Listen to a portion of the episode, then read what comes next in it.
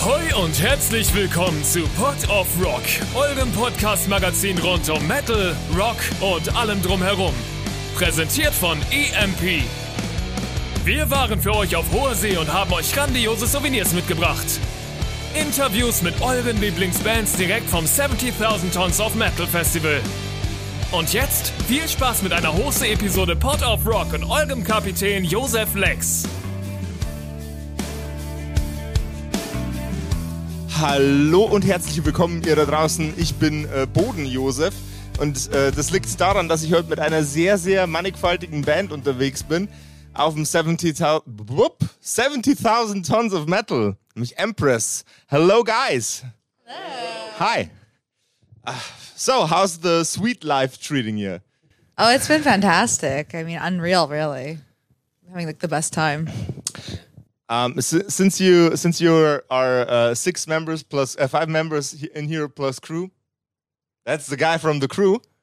Um, did you have any any difficulties getting everything um, everything to the ship, or was it was all good organized well? Yeah. Okay. Smooth sailing. It's been smooth sailing. our, our guitars showed up a little late, so we me and Vlad were a little scared that we had to borrow someone else's. But yeah, they, all the uh, all the drum equipment and everything was completely provided for me. That I could show Okay. up with drumsticks, so that was that, was pretty nice. That's that sounds uh, only taking your drumsticks with you. That, that sounds like hand luggage only traveling. Carry on. My drum my drum equipment was carry on. Awesome. I have my bass to cuddle with at night, so uh, I just have my bass guitar, and the crew has been amazing. They've been very accommodating and great with the sound. So awesome. So, for the uninitiated, how would you guys uh, describe your sound? I would say that in a nutshell, we're symphonic power metal. Um, but I feel like we kind of do a good job of marrying the best of both worlds, where we have the hard hitting edge coming from the power metal side of things, and then we have the, the lightness and the beauty associated with symphonic. So I think there's something to love for fans of both genres. I uh, found your music particularly good to dance to, which is something that you shouldn't say about metal, but uh, uh, uh, that that was uh, very fascinating because on this uh, this boat there are a lot of bands are really bass heavy, heavy hitting musicians bands, and then there are you with almost fairy like um, with an almost fairy like sound in uh, uh, in some instances, and I found that very danceable. It's uh, I like to hear that. we take a lot of inspiration from Nightwish. So being able to like Okay. play with them on the same you know festival is crazy because that's like a lot of where that that sound, that fairy like ethereal sound, kind of comes from. Kamelot too. You know. Um. Okay. Uh, I'm I'm doing interviews for about I- eight hours today, and one question that I've always tried to shoehorn in into the interviews, but um, I've never had uh, a, a chance to for some reason. How was the food? oh, it's endless and delicious. Endless and delicious. What? And We, we literally just stuffed burritos and tacos right, right, right before coming here. So you, you may hear sound clips that you're not meant to hear. Uh, That, that's we uh, we installed uh, more microphones into the couches.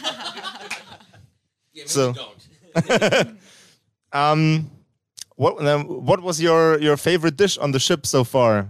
Uh, starting from you, since you already got the microphone in your hand. Sure. Um, I'm a big like dessert person, so I had this like strawberry mousse this morning that I was in love with.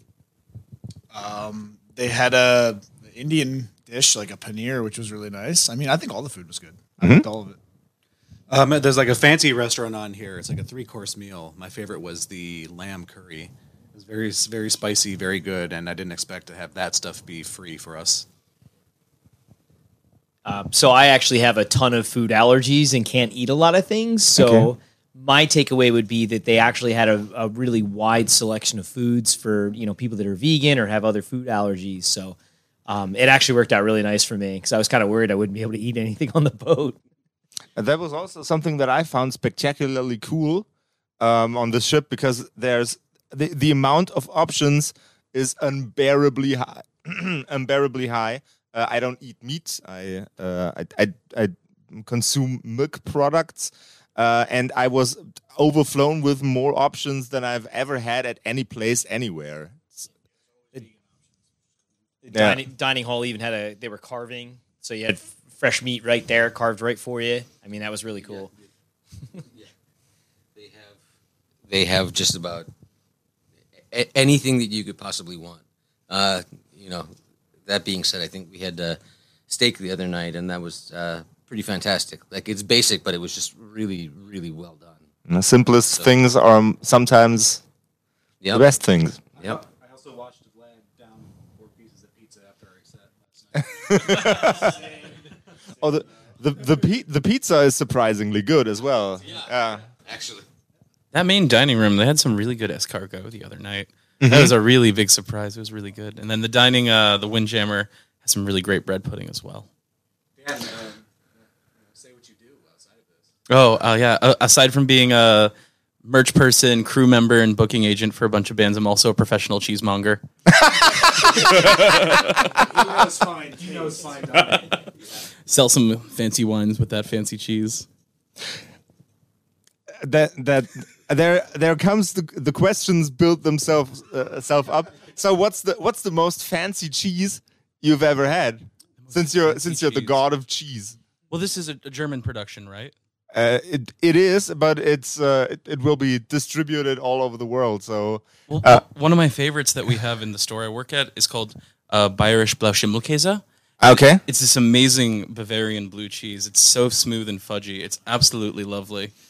the, uh, where where I come from, that's uh, that we that particular cheese that know, everybody okay. knows knows as. Uh, uh, uh, Bayerischer Blauschimmelkäse, it's Bavaria Blue because for some reason Germans need a very fancy name for something that is so German, only Germans German, the German. Um, If you want one of the fanciest ones I've had, we around the holidays we got this this Comte that was aged for three years. oh, holy cow. Yeah, from the Jura Mountains. It was absolutely fantastic. It was like crystallized, amazing, um, the caramel flavor to it. It was amazing. Okay, I, I will I will note that. I, I have it on I have it on tape, so I don't have to note that. okay. Um I think with rounding it up with cheese like you do with wine. I'm Joseph. This was the wonderful band Empress and I hope you guys stay well and take care of each other and of course of yourselves. And also rock and roll. Yeah. Thank you guys so much. This was the Much appreciated. was the most cheesy interview. You got a power metal band, so you're getting the cheese. You're getting cheese. Loved it. Okay, uh, we're, we're done to, for today. Cool. Thank you so much. Thank you for having us. Uh, thank you for being here. Um, I I've met so many great artists this week. I can't even. I can't. I can't. It just like I'm a 16 year old American teenage girl. I can't even. Specifically, American teenagers. You guys are great. Um, your show was gr- the the show was great. We're leave- Tim, we are leaving this in. The show was great. Um, the show was great. Which one by did the you way, catch? The first or the second? uh, the first one. The first one. Okay. Yeah. Yeah. That's, that's, that's a lounge set. Yeah. A little I'm- intimate. I I'm I'm a I'm a I'm a uh, the, the first day I was at the most concerts. I cannot orient where everything was. The second day I went to the least concerts, um, and still the second day um, hit just as hard exhaustion wise. Uh, but I loved every every single minute of this cruise so far. Today's the big one for me, like seeing the most bands today. Because we had to play, and then we had you know, the meet and greets, and now Yeah. it's nothing but bands. And then, and then came. I'm sorry. I'm sorry. I'm sorry. I didn't. I didn't want to pull you out of the Korpiklaani kid. Yeah, I gave away my shark. Okay, bye, guys. We're, we're stopping this right here because Some people need to see Corpiclani.